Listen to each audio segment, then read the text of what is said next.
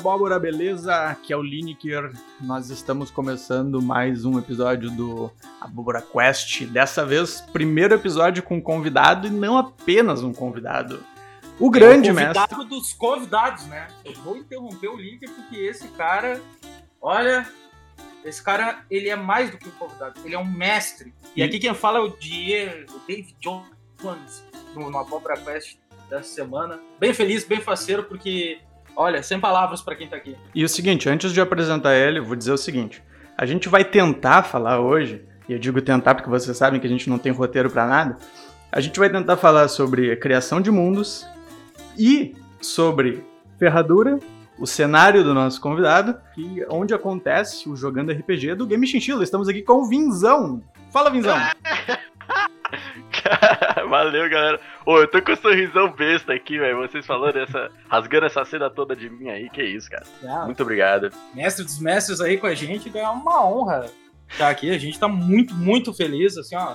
Só alegria. Cara, a alegria. Eu tô empolgado aqui também. Vou ter que conversar com vocês nesse projeto bacana aí.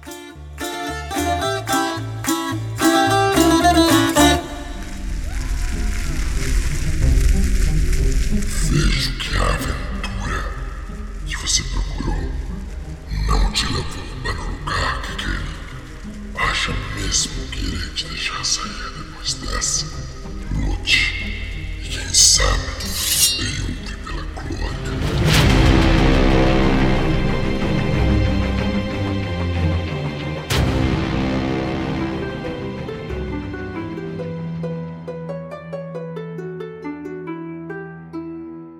Legal, deve ter sido mais ou menos como o sorriso que eu soltei quando tu nos chamou ali no, no Instagram ali pela primeira vez que a gente começou essa, essa parceria maravilhosa que a gente vem trilhando aí ao longo dos, dos meses, né, do, do- desde o ano passado.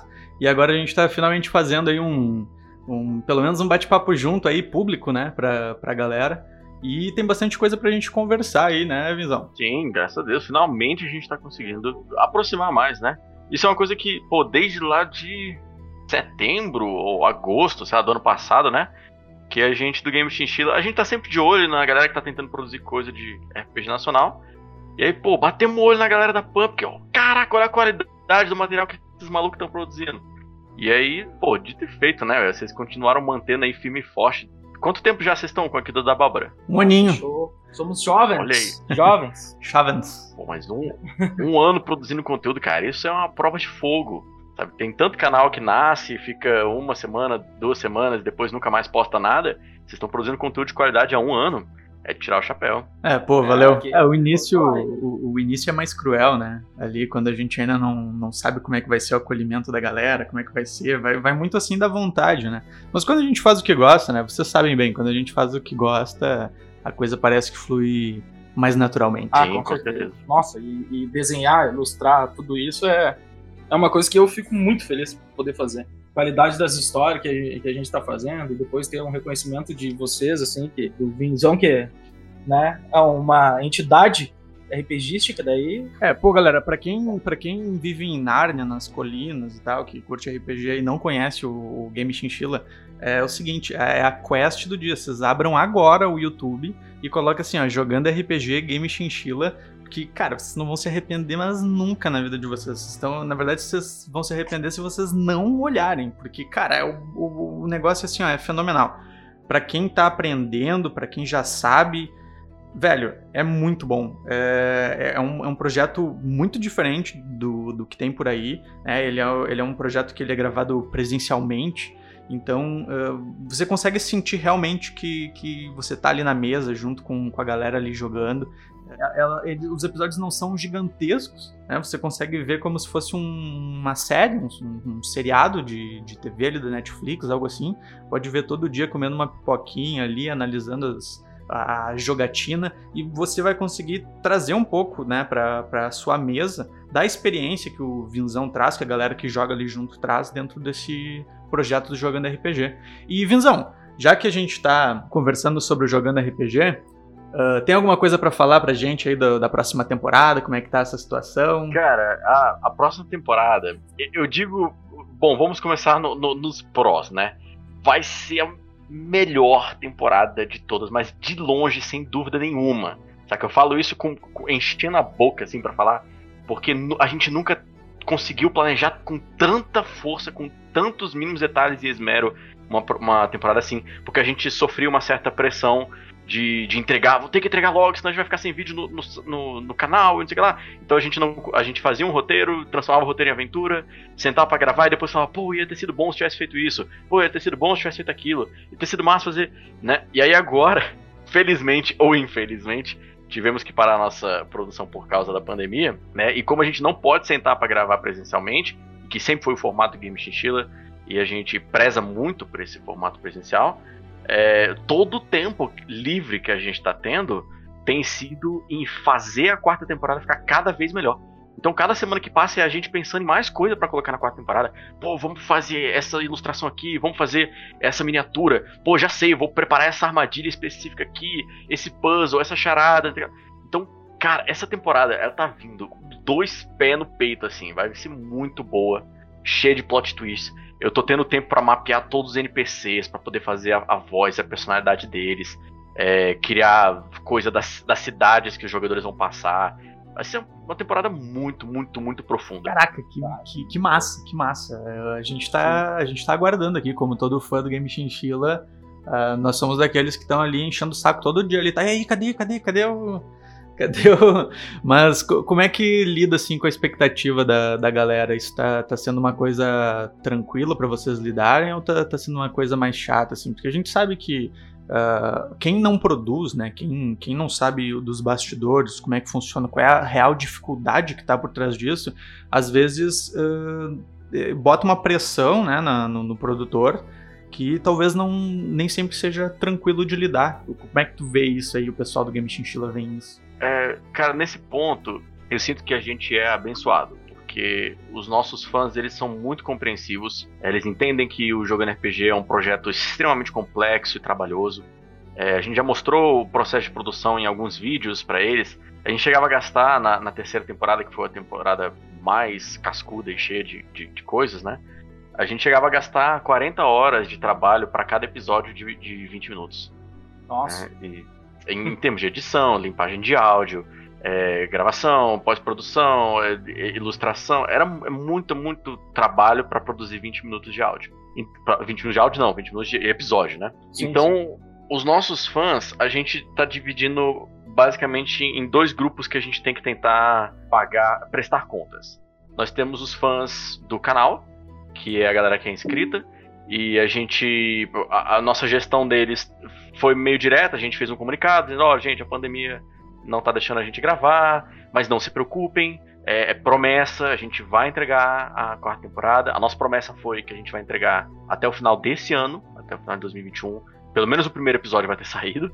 E para os nossos outros fãs, os fãs que nos apoiaram na, no financiamento da quarta temporada, a gente já tem uma postura um pouco, um pouco diferente. É uma postura de mais de prestação de contas mesmo, né? Então, semanalmente a gente tem enviado para eles é, notícias dizendo no que, que a gente fez essa semana, como é que estão as nossas inspirações, mostrando como é que está o andamento das miniaturas, é, que foram modeladas e tal. A gente tenta sempre enviar algum docinho, né, uma foto de um cenário, alguma coisa para eles verem que a gente está trabalhando nisso. Por mais que a pandemia não permita que a gente sente para gravar nesse momento, a, a, produção não parou, né? Claro, claro. E, cara, uma coisa que, que eu acho massa, e até sempre indiquei, antes, antes mesmo da gente se conhecer, porque eu, eu, vocês são. Vocês estão aí na RPG há muito mais tempo do que nós efetivamente estamos produzindo conteúdo para RPG. Então a gente acabou conhecendo vocês antes, obviamente. E uma coisa que eu sempre fiz foi indicar pra galera que, que tá querendo aprender, que tá querendo entrar na, nesse mundo do RPG, que assistissem uh, streams de vídeo, etc. E especificamente, né, ou especialmente, pelo menos, o canal do Game Chinchilla. E eu sei que tu, a gente conversou há um tempinho sobre um projeto que tu tem, que é, que é pessoal teu, né, do Vinzão, que ajuda mestres novatos ou mestres que, que já estão há algum tempo na, né, nessa lida aí, nesse hobby de, de mestrar RPG, mas que querem dar um passo a mais na, que querem uh, trazer um aspecto mais técnico, assim, realmente de, de game design, de criatividade. Uh, quer nos falar um pouquinho desse projeto aí que tu tem? Pô, claro, é, tem sido meu projeto do coração. Eu dediquei centenas de horas de pesquisa e produção nele, é, trazendo várias técnicas de gestão de projetos, pessoas, administração, é, qualidade de processos, é, enfim, psicologia positiva, até coaching, sabe? Psicologia organizacional. Visão coaching. É, programação neurolinguística e coisas de coaching também. Justamente para entregar o máximo de ferramentas possíveis para mestres que estão querendo melhorar a habilidade deles como mestres, né? É, eu sentia muita falta disso quando eu comecei a narrar, porque a, a, primeiro que a gente não tinha um acesso à informação tão vasto quanto a gente tem hoje em dia. Você não tinha centenas de fóruns online, canais de YouTube e, e, nada, né? Você conhecia coisas de RPG do primo que conversou com um amigo de fulaninho que também joga RPG e por acaso esse cara foi nos Estados Unidos e descobriu alguma coisa. A informação era muito complicada. Você escutava o seu primo falar, ah, na minha aventura aconteceu isso. E aí você tentava replicar quando você fosse narrar. E, e aí, cara, eu passei o quê? Sei lá, uns 15 anos dando murro em ponta de faca, é, perdendo campanha por erro besta, é, perdendo jogador por erro besta, é, tendo disputa de ego, briga na mesa. Às vezes eu planejava uma baita de uma aventura, de caraca, vai ser muito legal essa aventura. Jogava uma sessão e, e todo mundo desanimava. Então, essas coisas me frustraram muito e poderiam ter me derrubado ao ponto de eu ter largado o hobby. Mas uhum. eu, na verdade, fiquei curioso para saber o que, que eu fiz de errado. O que, que eu posso mudar para que isso não aconteça novamente? E sem querer, eu percebi que ao longo do, da minha jornada inteira, graduação, pós-graduação e cursos de certificação e tudo, todos os conhecimentos que eu absorvia da melhor forma estavam intrinsecamente ligados a essa performance, essa forma de, de não perder uma mesa de RPG, é, como lidar com cliente barra jogador, né? Então, Sim. É, toda a tecnologia que eu fui adquirindo através dos meus cursos, da minha graduação, da pós-graduação, eu percebi que ela poderia ser aplicada no RPG. E aí eu consolidei um, um método de sete passos pra galera se tornar um mestre de excelência. Aí ferramentei ele todinho pro pessoal, inclusive, saber o que, que tem que fazer de checklist.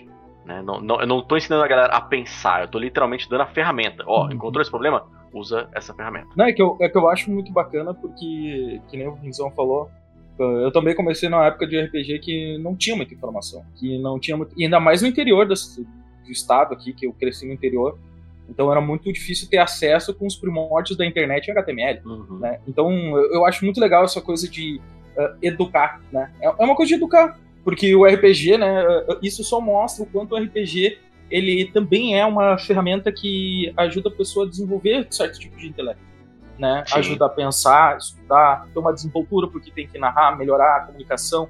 O RPG em si, ele também é educacional por causa disso. Ele meio que liberta, porque quando tu interpreta, quando tu lê, quando tu, tu tem que aprender uma estrutura, tu tem que gerir uma ação, tu tem que organizar uma mesa, é que nem tu disse, é, é, é administrar, de certo modo, né, Sim. um projeto. E, e, vendo por esse lado, assim, né, que eu nunca parei pra pensar que nem tu pensou, assim, tão uh, tão minuciosamente, assim, né? Acho muito bacana esse, esse jeito de pensar, porque é, porque é legal e, e é, em tese é fácil hoje tu ter acesso a RPG, jogar RPG tanto online quanto pessoal, e, e aí isso ajuda a gente a se, a se desenvolver igual. Pá, gostei bastante, fiquei curioso na, na...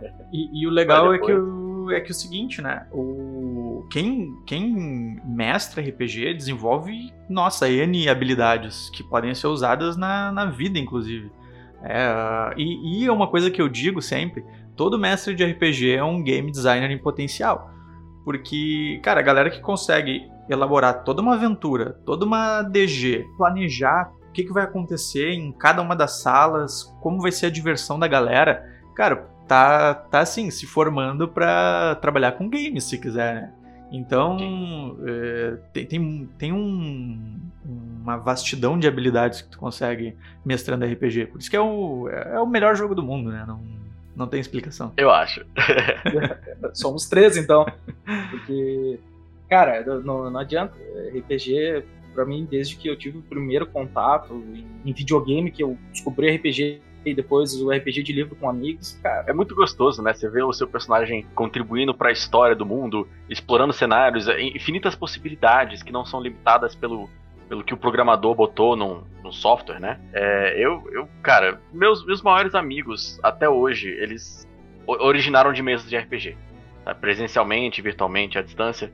todos nós é, jogamos RPG em algum momento e nos, nos tornamos grandes amigos. É, o cara descobre assim muita coisa e, e, e, cara, tu poder interpretar, criar um, um personagem, porque eu gosto, eu sou mais jogador que mestre, né? E, e tu poder interpretar, viver aquilo que que tu imagina, tomar decisões, tu tem que tomar decisões, esse tipo de coisa. E teu amigo ali narrando é. Cara, sempre falar, putz, deu uma saudade de jogar agora. Nem me fala, cara. É, o, o impacto que Assim, o... por sorte eu tô jogando online.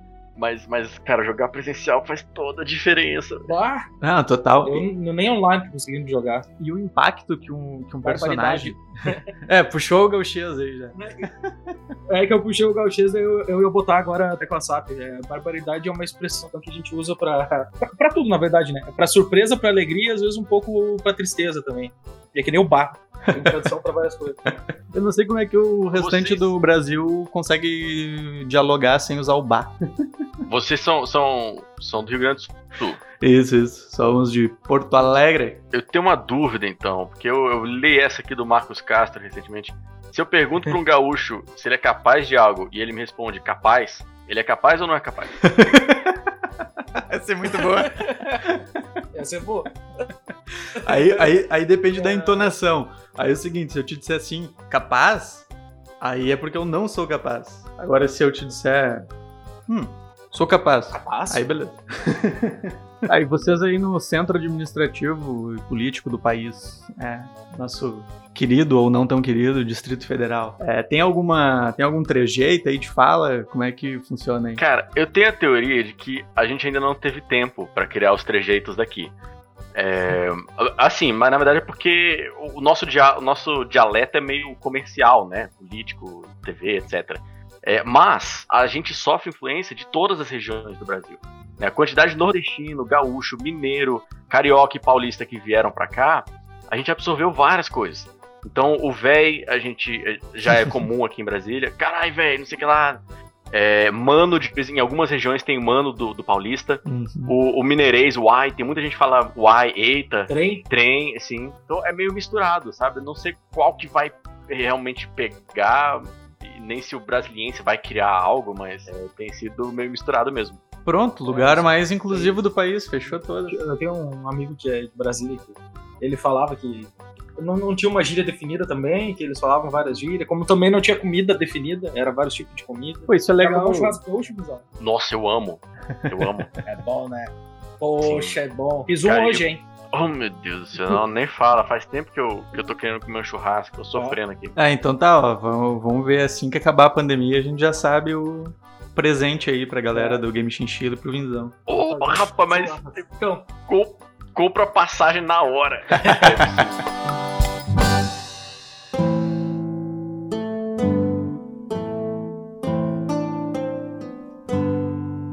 E como é que tu lida com, com essas questões linguísticas aí no, no teu cenário, né? Falando um pouco também da, da ferradura, que pra quem não conhece, o cenário criado aí pelo Vinzão lá para onde se passa jogando RPG.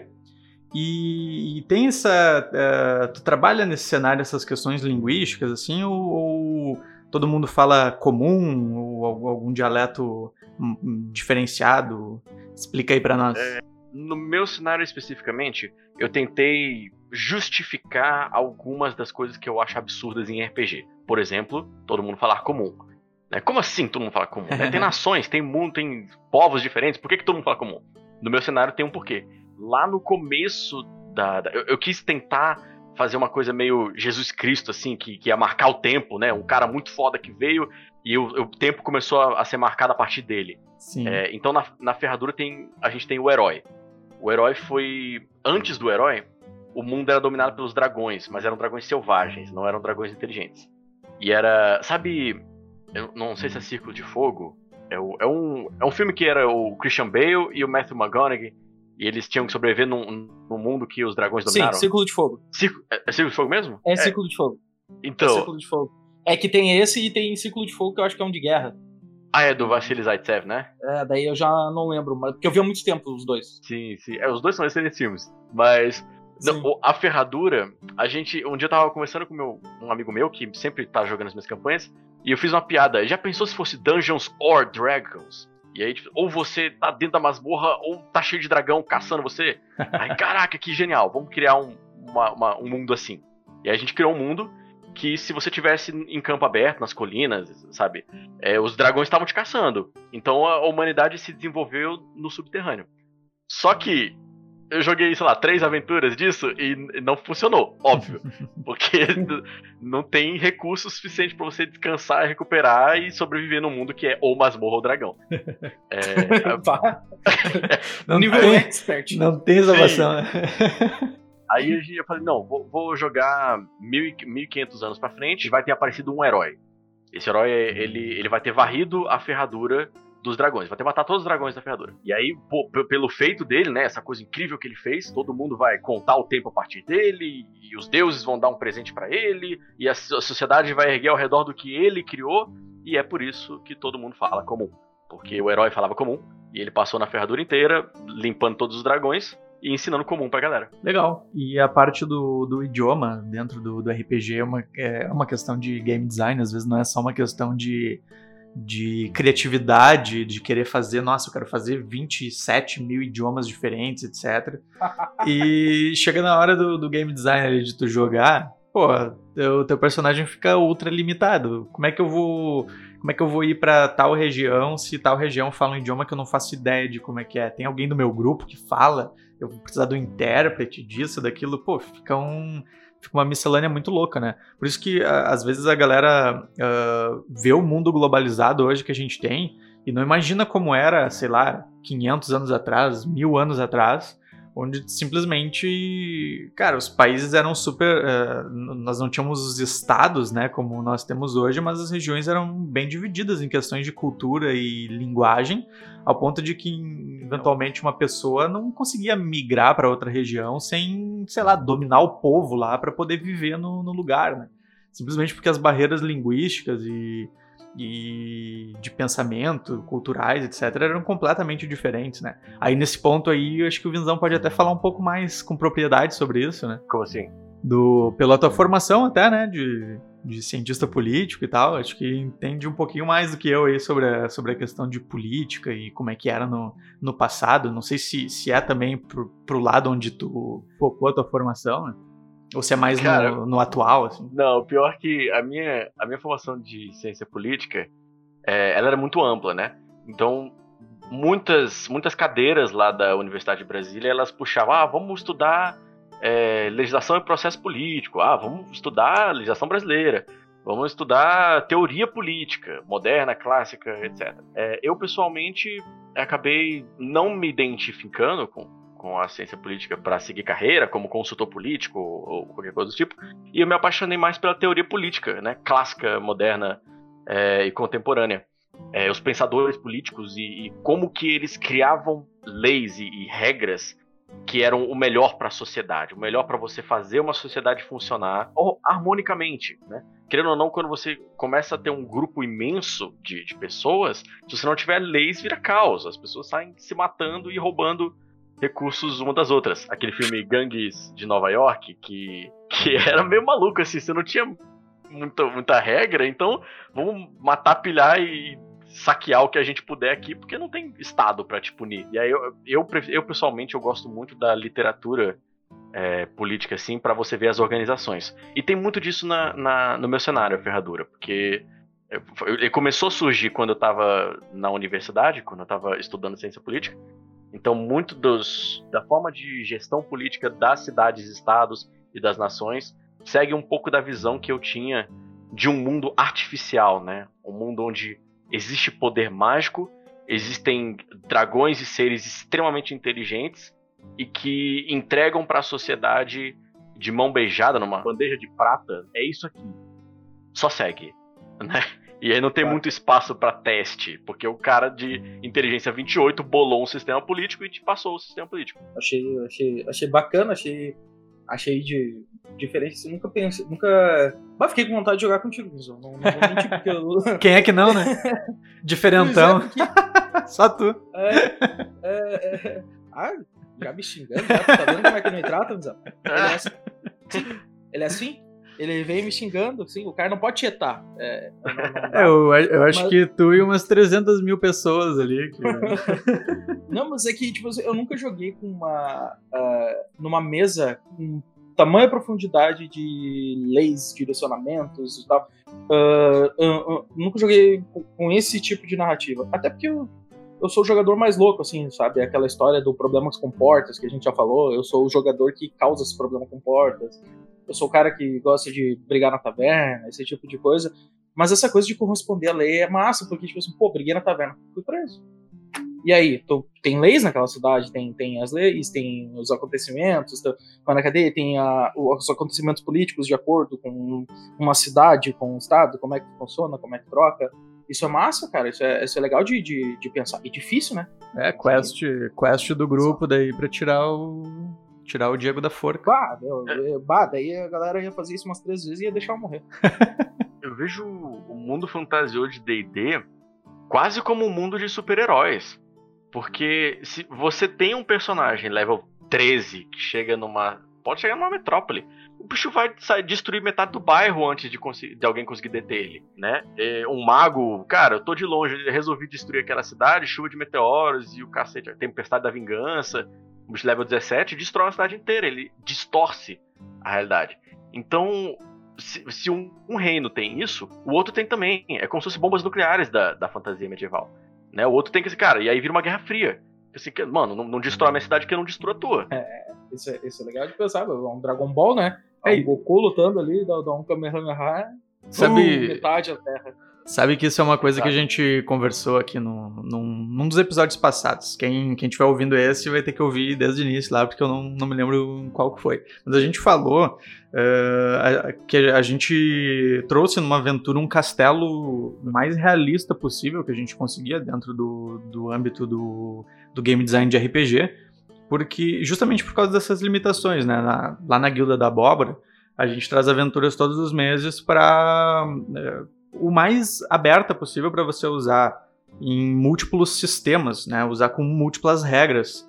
Mas a gente sabe que o mais popular é o D&D, principalmente a quinta edição agora, que a maioria da, da galera tá jogando e tudo mais. Então a gente sabe mais ou menos como é que é uh, que funciona a realidade para lá. E te digo mais, é, é, difícil fugir dessa realidade porque ela meio que se tornou a, a uma, uma, né? é, uma hegemonia cultural do RPG, assim. Então traz uma coisa, por exemplo, uh, quer jogar um, um, num cenário de, uh, de Game of Thrones, por exemplo, não tem como jogar com as regras de D&D, não, não rola. Vai ter que adaptar de uma forma, nossa, completamente diferente. Seria um jogo diferente é um, um sistema com um, mais voltado para a realidade. E aí a gente estava falando dessa questão dos castelos e como é difícil às vezes montar uma aventura para uma galera que ela pode é. simplesmente, sei lá, teleportar para o outro lado da porta, não precisa passar por um puzzle ou algo assim. Ou ele não precisa nem interpretar, ele joga os dados ali e consegue resolver um puzzle a partir da ficha do, do personagem e tal. Então, uh, come, começou a ficar, ao, ao, meu ver, pelo menos, muito difícil trabalhar com isso no, dentro do RPG. E, e justamente aí surgiu a, a pergunta, né? Pô, uh, será que a gente consegue ainda, uh, levando em conta o, o próprio D&D, será que a gente consegue ainda se inspirar em coisas do mundo real para levar para esses games? Por exemplo, qual é a função de uma cidade fortificada né, num aspecto que a gente tem aqui na Terra, no nosso mundo, uh, com relação a, sei lá, poder atacar essa cidade com um dragão, uh, com uma chuva de meteoros, com isso, com aquilo. Meio que aquela fortificação ali, ela meio que não faz mais sentido para defender o reino da, das reais ameaças que existem no jogo. É, e como é que Sim. se lida com isso, né? É, e, e, essa, é uma, é, essa é uma pergunta que às vezes é, os mestres é, talvez não consigam lidar direito também com isso, e talvez por isso que muitas aventuras acabam não durando até os níveis mais altos, ou algo assim, ou acabam até perdendo a graça às vezes em níveis mais altos. É, eu, eu tenho a minha interpretação sobre, sobre essa questão, é, mas obviamente tem dezenas de formas de você fazer diferente, diferentes interpretações. É, a minha interpretação é de que com grandes poderes vem grandes responsabilidades. é, e, aí, e aí, assim, quando, quando você se torna um sábio, poderoso, guerreiro, sabe, um mago com acesso à chuva de meteoros, é, capaz de instalar o dedo e explodir uma cidade, você também tá sábio o suficiente para saber que não se faz isso, né? que, que isso é errado. É, e aí eu trago aqui a minha, a minha perspectiva de como os, as nações funcionam hoje em dia. É, eu tenho feito essa aposta aqui, talvez. Eu vou fazer ela de novo nesse podcast, mas as pessoas que conversam comigo sobre essa temática especificamente, eu sempre faço essa aposta, que é a de que nós nunca mais teremos uma guerra mundial. Não tem nem porquê. Hoje em dia, o conceito de guerra com soldados entrando nas, na, num território diferente, ele é completamente ultrapassado. Depois que você instaurou bombas nucleares, é, é, aquilo que o Einstein falou, né? Eu não sei com que armas vão se lutar a terceira guerra, mas a quarta vai ser com paus e pedras. É, e não precisa ser o Einstein para enxergar isso. Não se faz uma guerra de proporções mundiais, porque senão acaba o mundo com bombas. Então, então, a partir do momento em que todas as nações, todas as grandes capitais e grandes reinos têm é, nove magos de, de nível 17, uns guerreiros que toma um bilhão de magia na cara e continua no campo de batalha, debulhando o soldado raso. É, rangers que cho chovem flechas em cima de todo mundo. Dragões e etc. Todo, você entra num, num momento de paz. Que é o momento em que a gente vive. Eu digo paz porque nós atingimos a paz mundial. As pessoas não morrem mais de guerra. Nós temos pequenos conflitos pontuais ao redor do mundo, mas atualmente morre-se mais de suicídio do que de guerra entendeu? Isso quer dizer que a humanidade venceu a guerra. Não, realmente, nós temos conflitos pontuais ali há um bom tempo já, desde a, a Segunda Grande Guerra aqui no nosso mundo, né? Temos questões de revoluções e, e conflitos em, em micro-regiões aí também do, do mundo, mas não se vê uh, realmente uh, grandes potências mundiais, uh, a não ser daqui a pouco ajudando ali com armamentos menos desenvolvidos e tal, né? Aí tem toda a indústria da, da guerra, os, os, fomenta, os uh, propagadores é. da paz e fomentadores da guerra, né? Mas no, no, RPG eu vejo isso, eu vejo realmente assim. As disputas uh, por cidades ou algo do gênero envolvem muito mais uma. Uh, que, que, é mais ou menos a, as, as micro disputas que a gente tem no nosso mundo também que elas são mais políticas, mais uh, de. Sim. Uh, sabotagem. Sabotagem, exatamente. Sabotagem, espionagem, etc. E isso em si dá uma campanha muito melhor, no meu ponto de vista, no RPG, do que uma guerra, propriamente falando.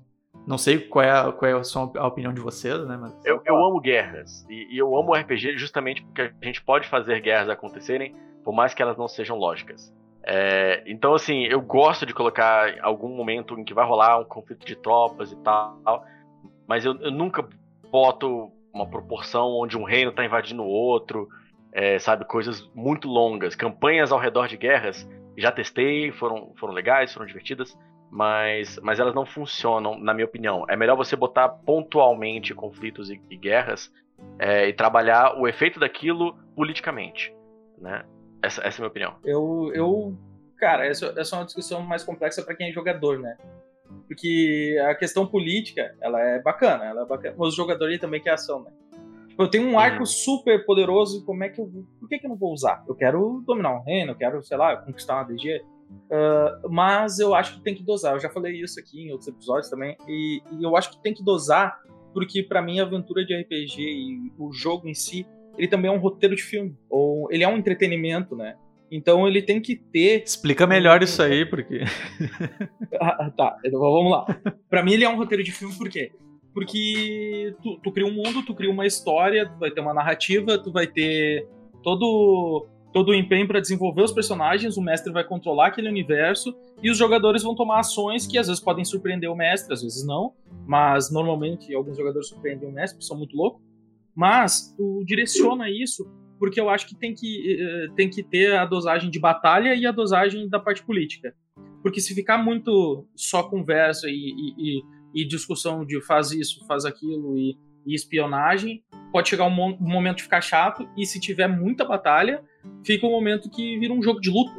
Que daí tu não, tem, tu não tem um desenvolvimento de história, de personagem, que para mim é esse também é um ponto muito eficaz dentro da história, que é tu jogar para desenvolver o personagem, desenvolver a tua história, contar, né, da onde tu veio, para onde tu vai, se tornar um herói, se tornar um vilão, indiferente Sim. de como vai tomar o rumo. Mas uh, eu, eu acho que dosando isso, é legal. Mas uh, é que nem tu disse, eu concordo contigo nesse ponto. Batalhas pontuais, porque uh, se tiver sem batalha é ruim, se tiver muita batalha também é ruim. Tudo que é excesso, assim, exagero, fica chato. Só que eu acho que tem que realmente dosar. Agora, batalhas campais é legal, mas também tu não pode botar um exército lá de mil bonecos contra mil invadindo, sei lá, a Londres vitoriana, coisas do tipo. Aí não faz sentido, vai ter uma destruição massa, um, um magia e elementos que pode interferir e mudar tudo. Daí tem que largar de mão e fazer uma campanha nova. Muda o macro, macro política do cenário. É, daí eu, eu acho que é muito complexo uh, e, e, pode ficar chato, na real, porque daí além de rolagem de dado, além de mesmice, uh, uma ou outra batalha é legal, assim, mas Cara, a maioria das batalhas que eram travadas em épocas medievais, os caras levavam, o Duque levava 30 bonecos, 50 é. bonecos. Sabe aquele filme Troia do, do, do Brad Pitt lá? Sei, sei. Que... Passa um avião. Passa... Vixe, eu nem sabia. É erro de filmagem isso? É um erro de filmagem, passa um avião. No céu. Daquele filme lá eu achei interessante. É... Desculpa, são os, são os alienígenas do passado, tá ligado? Só podem ser. É a única explicação.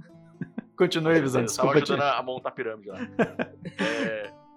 Aí o, o, chegam duas, dois exércitos gregos assim, e aí os generais falam, cara, vamos evitar um derramamento de sangue aqui, bota o teu campeão contra o meu, né? Aí vai o, o, o Aquiles lá contra o aquele cara grandão, que eu esqueci o nome agora, e o o, nunca visto é. lá, não importa. o figurante. É, o figurante. Não, na verdade ele, ele existe na história, na, na Leandro de Aquiles, mas ninguém lembra o nome do cara. É, pra mim, no D&D ou outros cenários de fantasia medieval, onde um mago solta uma bola de fogo, uma parede de chamas e destrói o exército inteiro, é isso, cara. Por que, que o general vai botar as tropas para tomar a bola de fogo?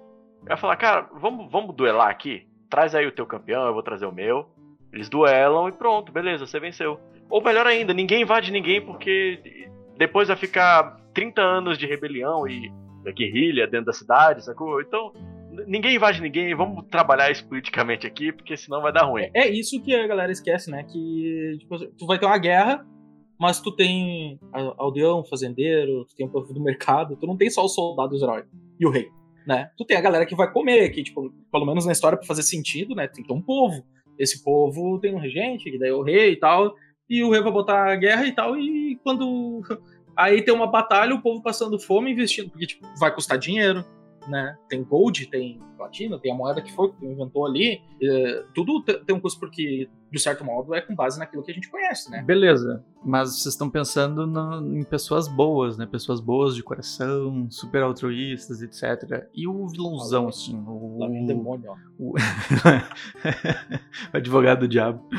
Já... Uh como é que como é que se lida assim com um super vilão que ele não tá nem aí, ele quer conquistar ali realmente. É, é, claro, é, hoje em dia se constrói o vilão de uma forma mais né, mais robusta. Não é só aquele louco psicopata que quer destruir tudo, etc. Mas como é que se inseriria um vilão então que ele não tem muito assim a, a aquela ideia de ah meu povo é importante, etc. Então, eu vejo o vilão hoje em dia bastante como os vilões da Marvel. Eles têm um propósito que até parece nobre, mas eles fazem sempre da forma errada. É, então, por exemplo, Thanos, né?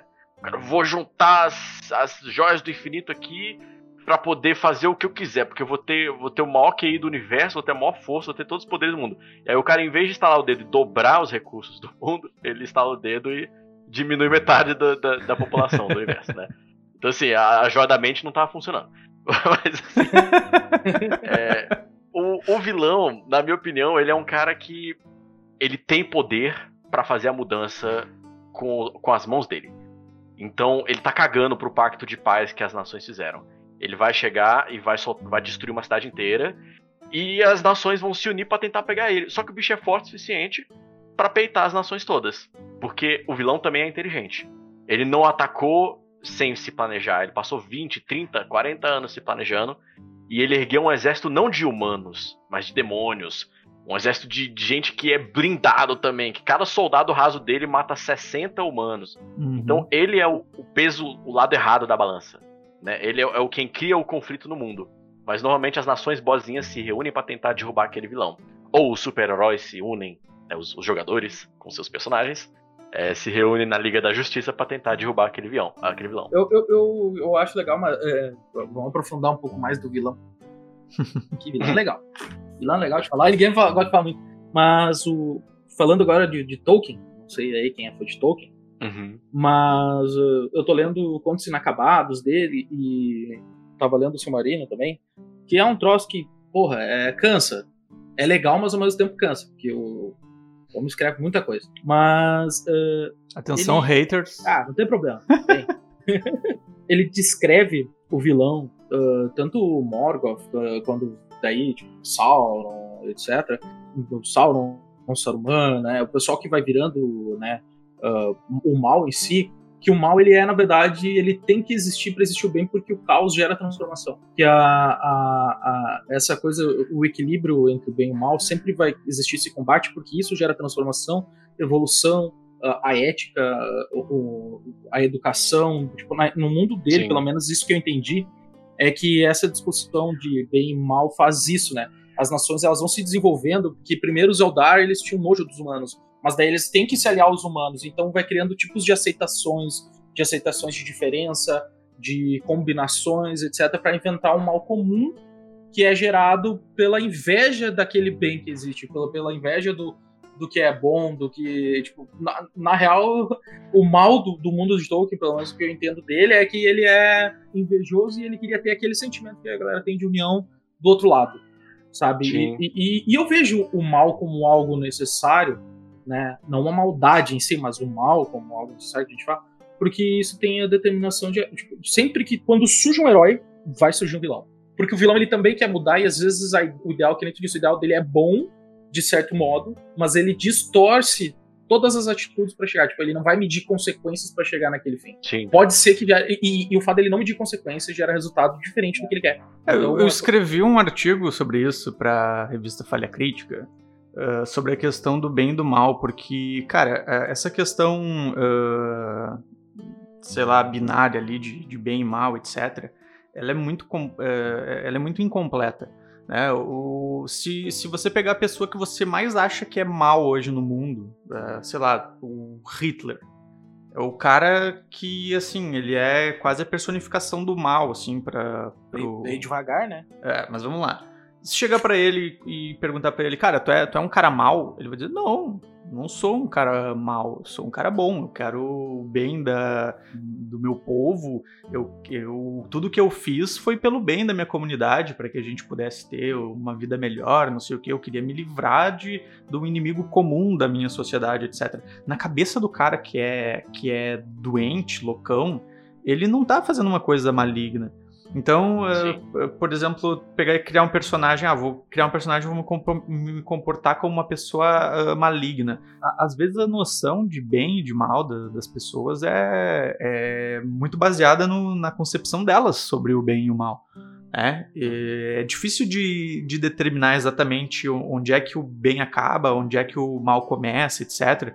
Então eh, eu trouxe algumas coisas ali relacionadas ao egoísmo, a, a alguns pecados capitais ali e tudo mais, para tentar eh, trazer um pouco do, do aspecto de o que que, o que, que leva uma ação. eh, um cara mau é um cara que tem ações malignas, né? Sem, sem pensar muito no- nos outros, não, não se coloca no lugar dos outros e tal. Então tem ali na- nessa parte do egoísmo a origem ali de todo o mal, etc. Mas tem várias outras coisas. Então abordar esse aspecto de bem e de mal é, do, do jeito como ele é abordado ah, no geral, assim, de ah, o cara mal ele é o cara que só faz, sei lá, um genocídio, matança, etc.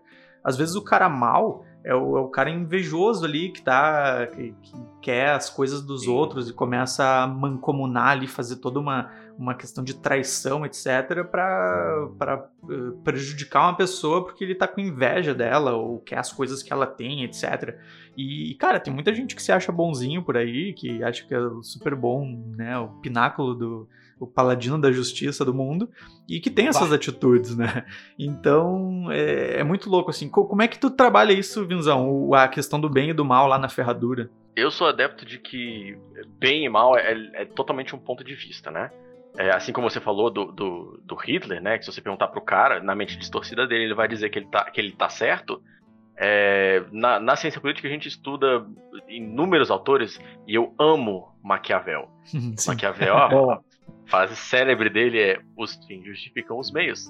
Uhum. Né? Então, por exemplo, a, a, medicina só evoluiu porque a galera se reunia é, e fazia o que era ilegal, que era contra a lei, é, estudar cadáveres, estudar corpos, dissecar e ver como é que funcionava o coração, o pulmão. E aquilo que eles, que eles fizeram, que era ilegal e que era profano e que o Estado não deixava, permitiu que o conhecimento avançasse e disso eles, eles fizeram a medicina moderna e assim por diante. Então, nós temos vários exemplos de coisas que foram terrivelmente más e que, dado o tempo na história e a história é escrita pelos vencedores, Sim. você você esquece e perdoa. E na época era tratado como uma coisa boa, né? Pela, pela hegemonia cultural ali da época. Caça às bruxas, etc. A galera. Exato. Inquisição, etc. O pessoal, não, Deus do livre, estão fazendo né, a obra de Deus e tudo mais. E, Exato. e aquilo era normal, aceitável, inclusive elogiável, assim, as pessoas achavam que aquilo era uma coisa boa, né? Hoje a gente É, vê com os nossos olhos e pensa assim, meu Deus, foi horrível. Mas na época a galera achava que aquilo ali era o bem, que aquilo era a noção do, do bem, né? É, É a dicotomia ética e moral, né? Porque você tem o que a sociedade diz e, que, e você tem o que é intrinsecamente é, belo e justo. Então, o, que a sociedade diz muda, né? Você tem um governante que fala pode matar a bruxa, aquilo é justo, né? e aí você vai olhar anos depois e percebe que aquilo é completamente errado. Porque é, uma coisa, é, né, é que eu não tenho tanto conhecimento quanto vossos excelentíssimos. É, conhecimento, digo até conhecimento didático sobre isso, mas a minha percepção sobre isso, de, de, de ética, moral, é, também vem na questão, pensa na religião. Porque va- vamos, vamos puxar no RPG, né? Que o, tem a religião pro clérigo, tem a religião do paladino, tem os deuses e tal. E eles têm as suas, né, suas crenças do que é certo e o que é errado, que é profano e tal. Ah, tudo vem de uma ética de algo que maior. Que a, a, a religião ela nada mais é do que uma filosofia de vida que tu vai seguir. Que é uma, uma discussão, pelo menos esse é o meu ponto de vista. Né, que ela é uma discussão né, ali que está enraizado tipo o que é bom, o que é mal, ah, numa filosofia, mas que tu pode interpretar e abrir isso culturalmente, vendo ah, o desenvolvimento da nação, vendo o desenvolvimento do povo, o desenvolvimento da história em si. Porque se tu analisar só pela baliza, é isso aqui, é isso aqui, é isso aqui, é isso aqui, isso aqui aconteceu na história, eles estavam certo. Não é, porque, tipo assim, ah, a caça às bruxas caçou muitos, muitos criminosos, etc. Mas também muita gente que tinha conhecimento científico de botânica, de- da, da natureza e tal, né? Da botânica, fazia medicamento, médico, médicas, né? ah, curandeiras, etc. Por causa do que só Deus curava e tal. Então tem, tem muito dessa discussão, né? O, no próprio hinduísmo, no budismo, né? Tu- Tudo isso tem uma discussão de o que que é certo e o que é errado, né? A, a- a ciência O pode ser monopólio da vista. verdade. Isso, É, isso. Uh, eu, eu acredito que às vezes a gente tem que abran- abranger de um modo geral, parar e olhar todo o quadro, não só focar, tem que parar e olhar tudo de uma vez, não só aquele ponto, pra te ver como que o escopo geral se comporta, como é que, que tu, como é que tu analisa que, que meio tu vai seguir, né? E, e, claro, diferente do que tu acredita, uh, tu viver em comum bem daquela sociedade, mas ainda sem questionar algumas coisas, algumas noções, porque uh, tu não pode ser, seguir cegamente porque tu é instruído para entender, né? Por, nessa época, acho que das caças bruxas, né? Acredito é, também era um pouco da falta de cultura, né? O povo não tinha acesso a entender o que tinha mais. Muita gente não sabia nem ler, escrever naquela época, então o, o povo acreditava muito no que eles consideravam os inteligentes. É, sábios, né? muito Os misticismo, muito misticismo também, né? Então, ah, trabalhando isso aí do, no ponto de vista do, do RPG em si, a gente, é, claro, isso pensando no RPG de fantasia medieval, né? Trabalhando isso, essa questão da religião, da, da hipocrisia, da moral, dos costumes e tudo mais da, de determinadas civilizações, etc. A partir desse ponto central, tu consegue é, determinar dentro de um mundo hipotético de fantasia quem é aliado de quem, quem é inimigo de quem, quem é que pensa parecido. Cara, é, é muito louco isso, né? Do, Esse aspecto de, de world building aí, da, da criação do mundo e tal, que é uma coisa que eu acho que todo mestre de RPG já fez na vida, foi criar seu próprio mundo ali para jogar pelo menos alguma campanha ou outra, e talvez depois tenha migrado para algum cenário próprio aí de, de algum sistema, etc. Mas muitos, uh, mesmo assim, pegam esses cenários prontos e inserem coisas que eles gostam do seu, do seu mundo, né? Dão, a, dão o seu. É, seu toque ali, né? Adicionando uma cidade, adicionando um reino, adicionando um território inteiro, às vezes, né? Isso é uma coisa que, por exemplo, a gente tá, tem feito no, no nosso cenário. A gente está liberando pouco a pouco aí algumas coisas do nosso cenário.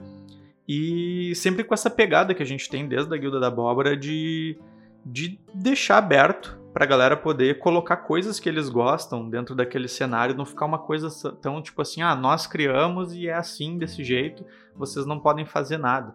Né? Do uhum. ponto de vista dos mestres, aí, principalmente tu, Vinzão, que, que lida com muitos mestres aí no teu projeto e tudo mais, tu vê isso como uma coisa importante, assim, a galera dá um valor para a criação do cenário deles ou usa muita coisa de referência dos outros? Eu recebo, assim, muito comentário de, de pessoas é, perguntando, e eu acho bobagem, claro que pode, né? Elas perguntando se podem copiar coisas do meu cenário. eu falo, cara, nada me deixaria mais honrado né, se, se, do que você copiar coisas do meu cenário. Eu copiei dezenas de coisas dos cenários que me inspiraram. Então, poder inspirar as outras pessoas, deixar elas copiarem, é, é uma benção para mim. E não só isso, né? Eu sempre tento também manter essa ideia que vocês têm de, de flexibilidade. Uma coisa que, que existia no, no Forgotten Realms da terceira edição, 3.5, era que ele, ele falava: olha, essas aqui são as coisas que a gente criou, mas fique à vontade para adaptar e criar suas próprias coisas dentro do nosso mundo, né? É, para os mestres não se sentirem presos ao, ao que está escrito no livro. Sim, limitar é... a liberdade criativa, né, do, do mestre, tá? Isso é horrível. Exato. Que eu vejo assim, as pessoas de vez em quando vem alguém e fala: "Ah, posso copiar o teu panteão?"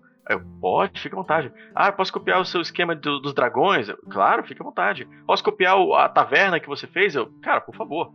É, eu tô sempre deixando. Alguém copia um pedaço, copia outro, tem lá, se inspira, vem querer me mostrar depois também o resultado, e eu acho mó legal ler o que a galera cria inspirado nas, nas coisas que eu criei. Eu gosto disso, de, de quanto mais gente criando, melhor. Né? Existem dezenas, infinidade de possibilidades no, no RPG. E por que você restringir ou dizer só a Coca-Cola é boa, só Dungeons, só Forgotten Realms é bom? Não, tem espaço para todo mundo. É, e se o cara nem gostar de D&D, obviamente ele vai migrar para outro sistema que, que, acha, que ele acha mais legal. É, joga, cada um joga o que se identifica, né? E que nem tu disse, é, é, muito legal ver a galera usando coisa nossa, vamos dizer. Eu fico muito feliz quando a galera fala, ah, foi massa, a gente jogou, não sei o quê, a ilustração massa aqui representou, olha aqui essa decisão da história.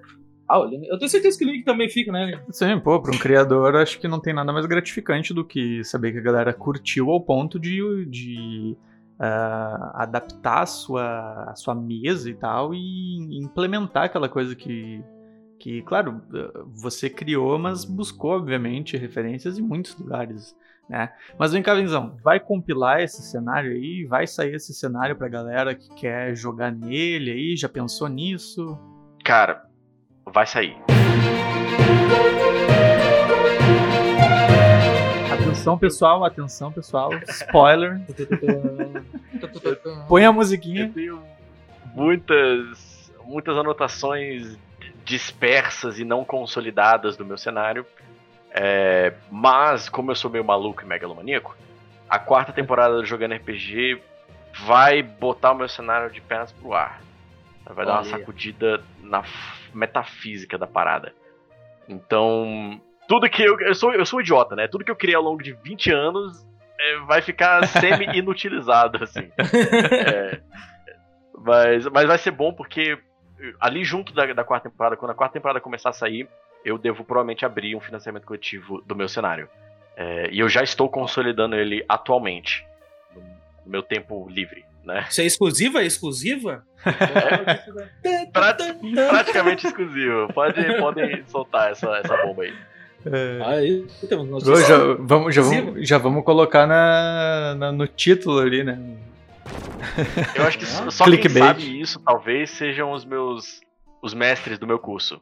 Que eu acho que eu spoilei eles numa live recentemente. Ah, legal. Cara, eu, eu sou uma pessoa assim, ó, que se deixar por mim, cara, a, é spoiler, a, a cada 5 segundos sai um spoiler diferente. Aí vem o Diego e me, me poda, assim, corta as asas, aí... Não, não. É que tu não dá spoiler. Tu narra o bagulho. É, é, que nem tu falar assim, ô oh, meu, é, é, legal aquele filme, passa aí mais ou menos como é que é. Não, daí é, é a história de um herói que vai pegar e vai matar um, e, e vai ter que matar um dragão lá e tal, e salvar um negócio. Mas é ele massa. morre. Mas ele morre no final. E ele é, morre aí- no aí ele, é, ele falta você falar isso, não. Daí ele morre no final e tal, ensanguentado, que daí o dragão comeu um pedaço do braço e tal. e na verdade a, a princesa era uma rainha louca, e aí o.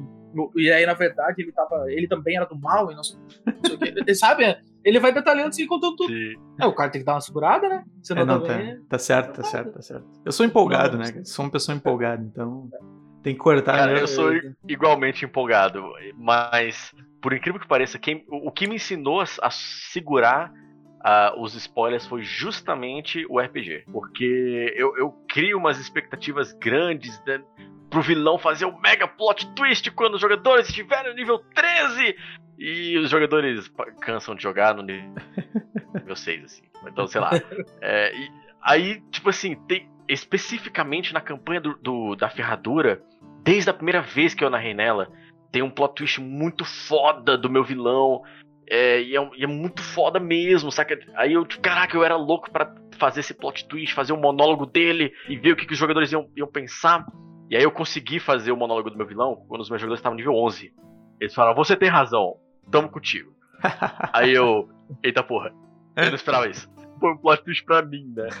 É, mas aí, tipo assim, o jogando RPG como um todo, como a gente continuou jogando a campanha lá, e, e tivemos um, um final justo, ok? Mas eles não chegaram ao final do, do- da história que eu quero contar com a ferradura. É, e aí a gente acabou gravando o Jogando RPG a primeira temporada no, na ferradura, e eu aproveitei trechos da, da história, né? A história não tinha sido concluída, e os heróis da história anterior, que eram jogadores é, que, que participaram daquela campanha, que chegaram a virar pro lado do vilão e depois desviraram, é, eles estão presentes ao longo da- das três temporadas. São alguns NPCs que são heróis aposentados, que já encontraram o vilão, eles sabem o que, que o vilão revelou pra eles do, da metafísica do mundo, e eles sabem que os, os personagens do jogando RPG, os jogadores que estão sentados nessa saga, vão se deparar com essa escolha quando o vilão falar pra eles, então, é isso aqui. Então, eu amo essa, essa escolha cinzenta na mesa. Os jogadores vão optar por, por manter do jeito que tá, eles vão optar pela ruptura que o vilão tá propondo. O que, que eles vão escolher? Né? E, e para mim, a escolha tem que ser difícil o suficiente, tem que ser cinzenta o suficiente para os jogadores questionarem a ética, a moral e os costumes deles. Uhum. Pensar, eu, jogador, respondo A, meu personagem responde B, o que, que eu vou optar? Caraca. Isso, isso é legal. Agora se a, se a hype já tava. Se a hype já tava alta pelo. pela quarta temporada. É. Bah, tá estourando. Agora tá estourando. E esse é o Tchan, porque a quarta temporada vai ser isso. Eu vou botar os jogadores nessa escolha de Sofia. é, e eles eles vão ter que decidir o que, que eles vão fazer. A gente tem planejado, né? O, é, se eles escolherem A, se eles escolherem B. Mas depois que, que a escolha for feita, e ela vai ter que ser feita na quarta temporada, o mundo vai mudar, de um jeito ou de outro. E é por isso que o meu cenário ele vai, vai ser consolidado a partir da quarta temporada. Caraca. Ficou Tá, o aviso, então- pessoal. Ficou o aviso. Então fechou todas. Depois da quarta temporada vem cenário completo aí no financiamento coletivo. Vamos aguardar. Vamos aguardar. É, tão curioso. Cara, puxando agora um, um- um outro assunto, eu, eu tenho uma pergunta pra fazer pro Vinhão, que é um mestre com experiência, que é. Cara, tem as coisas mais curiosas que aconteceram na mesa. Eu não sei se tu, se tu já falou, já deve ter falado sobre isso, mas é. Eu queria saber, assim, quais as coisas mais curiosas que já aconteceram mesa. Eu, eu tenho algumas histórias, tal, talvez não sejam tão estranhas assim, né, diferentes, mas como mestre que deve ter mestrado e ensinado, qual as histórias mais loucas, assim, que aconteceu na mesa, assim, que é sempre legal, assim, pra, pra, pra ouvir, sabe? É sempre legal contar também. Cara, eu pessoalmente amo as histórias de é, um ou vinte no dado, né? É, e, assim, para termos de mecânica, como game designer, eu odeio o sistema D20. Porque 5% para cada, pra cada coisa é muito absurdo. Eu prefiro usar 3D6, que é o grosso tá no meio. E a chance de cair 13 de 18 é muito menor. A chance dessa coisa ah, bizarra é muito pequena. Mas existem algumas coisas hilárias que aconteceram no RPG e que eu tive que me requebrar quando um jogador tirou um, um 20 ou um 1. Tipo, sei lá, teve um julgamento que um jogador tava fazendo merda atrás de merda atrás de merda, o personagem tava fazendo merda atrás de merda, né? E aí a- chegou a polícia super poderosa lá, uns cavaleiros arcano bruto, pegaram o personagem e falou: a gente vai te prender. Aí um dos jogadores falou: a gente quer um julgamento. Aí, beleza, aí foi, foi rolar um julgamento. É, e aí, a, todo, a sessão inteira foi um julgamento. O julgamento do personagem que tava fazendo merda, que era mal. É, e aí o, o Ladino era o advogado do personagem mal, e do outro lado tinha o promotor. Maravilha. Lá, né? A personificação do advogado. Sim.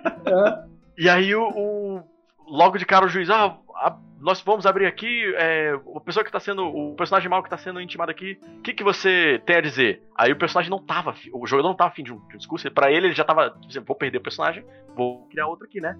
E aí ele fala, eu sou culpado. Aí, tipo, Aí o, o- a promotoria, tipo, ah, o que, que tá acontecendo? Aí o juiz, ah, o que, que tá acontecendo? Aí o advogado, ele não sabe o que diz. Aí eu, tá bom, rola blefar. Aí, eu, aí o advogado, 20. Aí o juiz, puta merda. Aí, aí o juiz rola o dado, 1. Aí o juiz, hum, talvez o advogado tenha razão. E cara, foi uma sessão de horrores esse julgamento. né? Porque teve vários 20, vários uns. Foi uma grande palhaçada. E, e, tipo, o, o negócio final é que o personagem era mal porque. Não porque ele era mal, mas sim porque ele era doente mental. E o grupo ia se responsabilizar pelo que ele tava fazendo e ensinar ele a ser um bom cidadão. Sacou? Esse foi o julgamento final. E, e, cara, foi hilário, assim. O juiz pastel, tipo, tirando um, não sentia motivação o tempo todo, velho.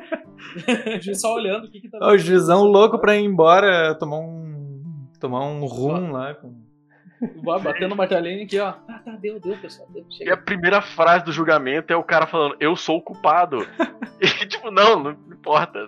Ah, pensa, um- pensa um julgamento, o cara chega sendo assim, não, eu, eu sou culpado. E aí o advogado lança, ele não sabe o que diz. Ia ser louco? Sim. Ia ser louco, na vida real ia ser louco. O cara é acusado, sei lá do que, de um troço grave, e aí chega e eu digo, cara, uma estratégia. pra- Começou com a estratégia de impacto, marketing de guerrilha. Toma. Pum! Toma. Ele é louco! Ah, se o cara ia ser culpado, por exemplo, nos Estados Unidos, uma cadeira, de, uma cadeira elétrica. Porque quando vê o cara cai num, num manicômio, Sim. né? Ah, que loucura isso aí. Cara, que, que massa. Eu, eu, Vini, tu tem alguma história assim? eh, deve ter também. Eu, Ah, eu cara. tenho, não tenho. As mais, as mais engraçadas eu já contei, então. Pois é, eu, eu também já contei, eu tava curioso pra saber do Vinzão que, que eu fazia, Cara, que mestrou Esse- bastante, cara. mesmo Ladino, tem só mais uma aqui dele. Na mesma campanha, esse mesmo Ladino, ele tinha. Eu passei uma missão pra eles que eles tinham que infiltrar uma torre e roubar uma, uma maleta prateada com os documentos secretos dentro, né? E aí, porra, eu pensei numa missão hack and slash, que ia entrar o grupo inteiro na torre, descer o cacete de todo mundo, pegar a maleta e sair. Aí o Ladino, de noite, foi sozinho. Chegou lá na torre, bateu na porta, aí abriu a porta e, e aí os guardas olham pra cara dele assim, tipo, o que, que você quer aqui? Aí ele fala: Oi, eu sou um pintor e eu vim pintar a maleta prateada dos documentos secretos. Aí eu, não, velho. Não, isso aí é uma mentira lendária, é impossível. Você tem que tirar 35 no Blefar, na época lá do, do DD 3.5, né? É, você só Uhum. vai conseguir isso aí com, com, com 20 natural e, e olhe lá, porque ele tinha mais 15 de Blefar na época. Ele tirou 20 natural. O homem falava e. Poker não dava pra jogar. E o bicho literalmente falou: Eu sou um pintor. Entrou na. na- ah, não, tu- tudo bem então. Os guardas escoltaram ele até a sala. E aí ele pintou a mala e depois fugiu. Pegou a É. mala e fugiu. Acabou, a sessão que era pra durar duas horas, três horas, durou 20 minutos. Três rolagens de É, dado, cara. Cara, Acabou. tem, tem uma que é o seguinte, eu contei lá no Discord, no, no papo que a gente bate com a, com a galera. Inclusive, entrem no nosso Discord. Ah, eu contei que eu tava narrando uma aventura de Cavaleiros do Zodíaco. É, aí. É, né? Já, já vê, né? Como é que era o negócio. E aí o seguinte, a galera tava, tava escolhendo ali de, do que, que eles iam tentar buscar, a armadura e tudo mais. E aí tinha um dos, dos personagens que queria ser o cavaleiro de tartaruga. Tá, e aí tava naquela parada do treinamento e tudo mais, chegou na hora dele dele ir lá e ver se ele merecia a armadura e tal, e o teste era eles ficavam tipo acorrentados e tal e eram jogados num rio. E tá, e nisso, né, todo mundo lá no rio e tudo mais, ele lá tentando se soltar, prendendo a respiração, etc. E nisso ele vê um brilho verde assim lá embaixo do da água. E, né, um pô, aquele brilho verde assim, vindo e tal, reluzindo. E aí ele consegue se soltar. E aí eu digo, cara, tu tá com. Teu, teu fôlego, né? Tá, tá mal, já, já prendeu a respiração por muito tempo, mas tu tá vendo aquele brilho ali e tal. Ele, não, eu vou rápido pra superfície porque eu não quero morrer. Tipo, cara, como assim? Tu tá vendo a porra de um brilho verde lá e tu vai subir e emergir. Cara, acabou ali o, o negócio. Outro cara ficou com a armadura e já era. Acabou com o meu RPG num, numa ação. Tá, pessoal, acabou, acabou a aventura, acabou o jogo. Legítima one shot. É, às vezes acontece. Às vezes acontece. Eu já, eu já acabei com um personagem que eu já falei algumas vezes, que é pegando o meu anão, tava passeando no deserto e ataquei um dragão. Aí o mestre olhou e perguntou: Tu vai fazer isso mesmo? Não, eu quero atacar. ah, daí ele falou: rola o dado aí. Eu tirei, sei lá o que, velho. Ataquei, daí ele falou: Te matou, morreu. Ficou brabo ainda. Eu não eu morri. Ele falou, cara, o dragão, a cabeça dele tá acima das nuvens, todo o tamanho da unha dele. Morreu? É, fechou? E como é que são os dragões lá na ferradura, Visão? Cara, os dragões da ferradura, atualmente, né, na, na época da ferradura atual, eles são inteligentes, mas eles servem à sociedade. É, isso é uma, uma distorção que eu fiz, que eu achei muito interessante, porque inspirado no Shadowrun. Porque no Shadowrun eles têm a, a, até alguns dragões que moram dentro das cidades urbanas, assim, né? É, e eu falei, cara, isso é muito legal, velho. Eu quero dragões nas minhas cidades também. É, e aí eu fiz, quando o herói varreu a, a, ferradura dos dragões selvagens, os deuses falaram: oh, você é muito foda. É, é, obrigado por avançar a sociedade, né? A gente não estava planejando encerrar a era dos dragões tão cedo, mas você já está criando civilização. Então você avançou aí uns 5, 10 mil anos de história para nós. Toma aqui esses dragões para você e eles vão ser servos da, da sociedade, da civilização. E aí o herói ganhou cinco templos onde nascem dragões. E esses dragões ajudam a sociedade. Então, em Nova Garla, que é uma da, a principal cidade onde ocorre o jogo RPG, é, é, o berçário de dragões metálicos, que são os dragões bondosos. As outras quatro cidades nascem dragões é, imperiais, primais, cromáticos e. Esqueci agora qual é o último. Mas enfim, cada, cada cidade nasce um tipo de dragão específico, né? E aí os dragões da, de Nova Galáxia são mais pro eixo do bem, que são, porque são metálicos, eles auxiliam a sociedade em termos como arquitetura, é, política, né? Por isso que eu falei, ah, uma criatura de 28 de inteligência que elabora as leis, é porque tem um dragão político. Um dragão que é um cientista político que ele pensou os melhores tratados possíveis e falou, tá aqui, ó, é só seguir. E aí todos os reis, muito obrigado, e só seguem, só aceitam. E ao mesmo tempo, vem o dragão arquiteto, vem o dragão engenheiro, vem o dragão urbanista, vem o dragão. De, ah, imaginei, imaginei um dragão de óculos. Sim, tem, tem os dragões de óculos, tem o dragão bibliotecário, que, que ergueu toda a fonte de conhecimento da, de uma biblioteca lá. E a, só que do outro lado, né, e aí por isso que eu gosto de trazer essas, essas disputas assim, do outro lado, tem uma sociedade que sente. Lembra que a gente estava falando aqui sobre a necessidade do bem e do mal? Uhum. Tem uma sociedade que, que começa a falar: cara, os humanos estão virando aqueles gordinhos do Wally.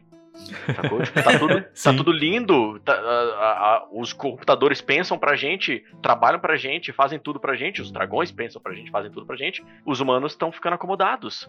E aí tem uma, uma sociedade que é meio rebelde, que não gosta dos dragões. Que fala que os, que, as, que os humanos têm que andar com as próprias pernas, que os dragões têm que abandonar. É, senão eles vão deixar a gente frouxo, sabe? Vão deixar a gente incapaz. É, e aí começam a ter movimentos anti-dragão no cenário. Sim, Mas tipo... infelizmente isso não entrou na, na pauta. Vamos. Do jogo RPG. Então. Vamos eliminar o que nos livra dos problemas para que a gente possa lidar com os nossos problemas. Exato. Exato. Maravilhoso. É, cara. Pô, mas. Ah, mas isso é. É um paradigma, né? É, é louco, mas é na real isso, é, essas disputas de poder são super realistas, né? A gente tem aqui no, no nosso cotidiano esse tipo de coisa. Então é isso, é, isso fica muito massa, né? Porque tu consegue trazer um pouco do, dos dilemas reais da humanidade para dentro do, de, de, desse cenário e tal. E olha só, uh, quem assiste o jogando RPG consegue jogar nesse, nesse cenário? Eles conseguem absorver informação suficiente para rolar uma campanha lá? Mais ou menos. Existem algumas informações, existe o suficiente para você jogar uma aventura não imersa na política e na metafísica do, da ferradura, dá. Eu já vi em comunidade Facebook a galera marcando mesa para jogar em Nova Garla, né? Mesmo eu nunca tendo publicado nada sobre o meu, meu cenário.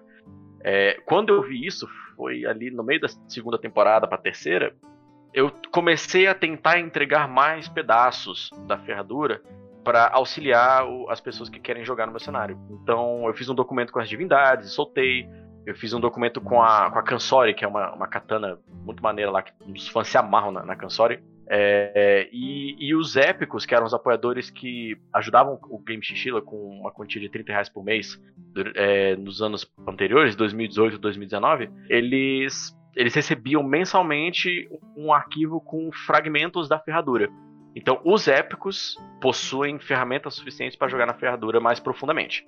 É, mas os fãs mesmo, a gente nunca, nunca despejou o conteúdo da ferradura neles.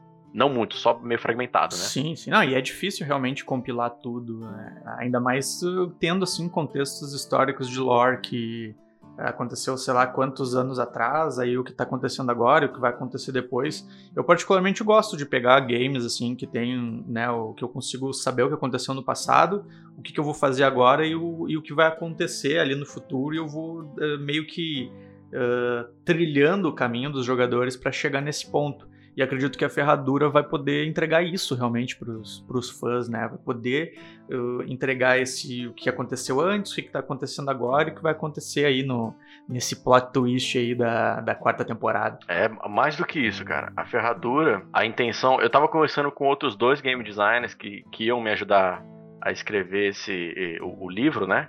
É, e eu falei para eles: a intenção é que as pessoas que forem jogar na, no, nesse cenário eu quero que elas tenham um peso na decisão delas capaz de mudar o mundo.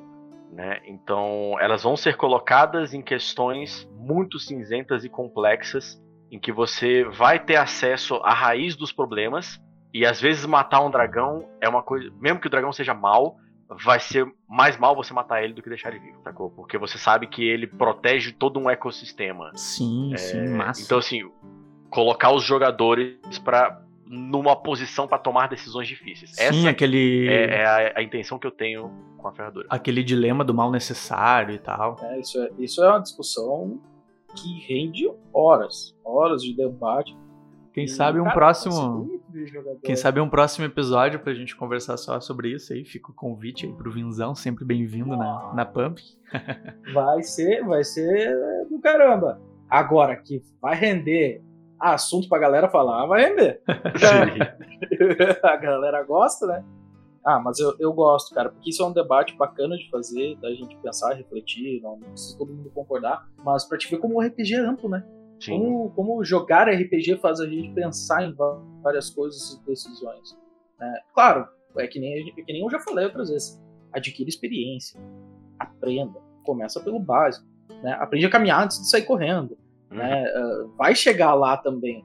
Pega referência, ó, tem um Vinzão aí que tem conteúdo pra caramba pra, pra poder uh, ensinar os jovens mestres, a galera que tá descobrindo como que funciona, a, a, gente fazendo as aventuras, etc. Mas aprende primeiro, pega referência, estuda, estuda, aprende como é que tá o teu contemporâneo do dia a dia. Essas coisas é onde interfere. Nada é criado do zero completamente. Né? Nem os jogos que a gente joga em, em console é criado Sim. completamente. Então tudo tem uma base.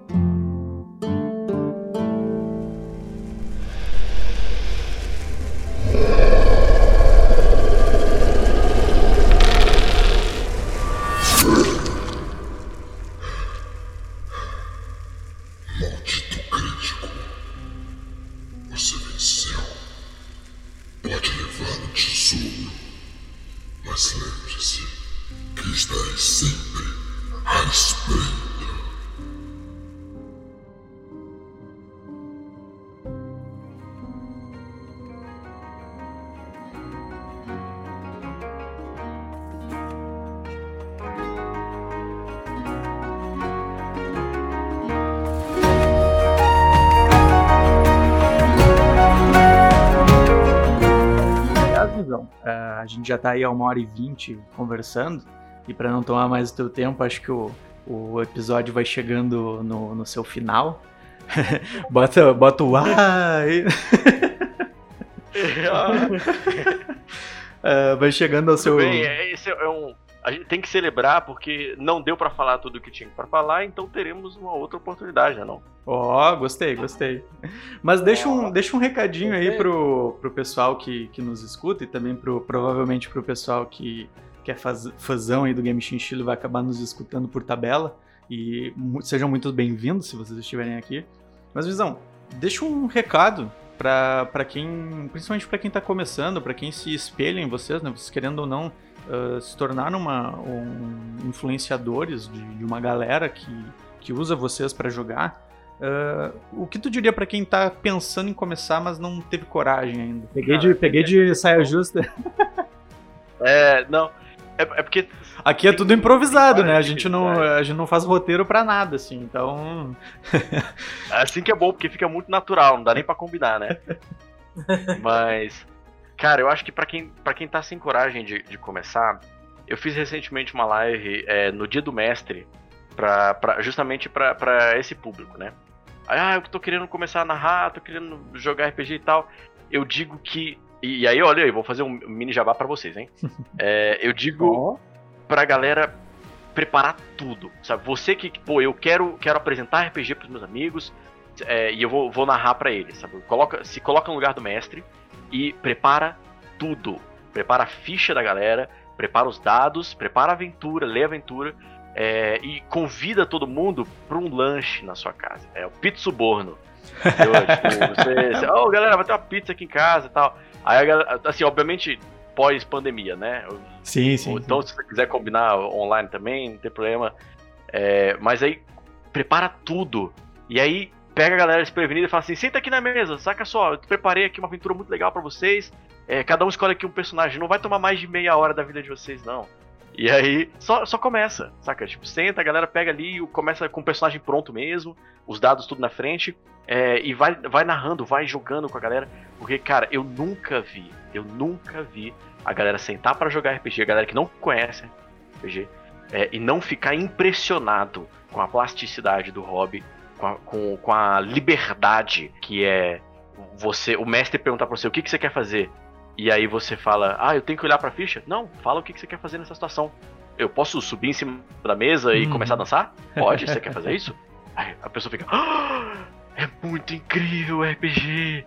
Porque é. Sim e, é, sim. e você quer capturar essa sensação das pessoas que você quer ter na sua mesa de RPG, sabe? Sim, com certeza. Cara, é... pô, dica fenomenal. Uh, inclusive, quem quiser começar com uma aventura pronta, né? Infestação Noturna, uh, põe aí no, no Google Infestação Noturna Pumpkin Studio, grátis. Presentão nosso para todo mundo que, que quiser, né? Quem não quiser, tudo bem. A gente, a gente entende. Quem não quiser, não quer.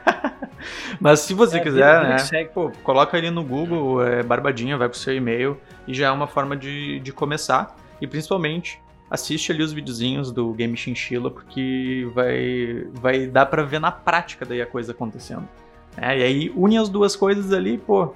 Uniu o Pumpkin Game Chinchilla é GG. GG. eu nem tenho o que falar, eu só, uhum. só ouvi. mas, mas então tá, Visão, pô, brigadão por ter aceitado o convite aí de, de falar com a gente. Pô, engrandeceu muito o nosso, nosso projeto aí de podcast. É bem-vindo. Quando quiser voltar, só chamar no WhatsApp ali e dizer, pô, Lineker, Vamos dar, uma, vamos dar mais uma trovada lá no, no podcast. Pô, é para já. Então, muito obrigado aí pelo teu tempo, obrigado pelas explicações. Espero que ajude aí bastante no hype da galera que tá esperando pela quarta temporada. Com certeza. Eu que agradeço o convite. É sempre muito gostoso falar sobre RPG, sobre as, as matérias é, paralelas ao RPG e que influenciam a forma que a gente cria os nossos mundos e, e nos inspiram, né? Então, pô, eu, eu fico aqui esperando o próximo momento que vocês vão me chamar, porque se depender de mim, a gente vai logo. Pô, eu, eu também, eu só tenho a agradecer e dizer que aprendi bastante, ainda mais porque, poxa, alguém com experiência, assim, também de tempos, né? Uh, outros pontos de vista, uh, a discussão foi bem bacana, e claro que a gente vai chamar, vamos ter que conversar mais isso aí, vamos ter que debater muita coisa. Aliás, aliás, agora, é, aliás, agora a gente, a gente encerra aqui o episódio, vai em off lá mancomunar as nossas, nossos projetinhos. Exatamente. Feito, galera. Até a próxima.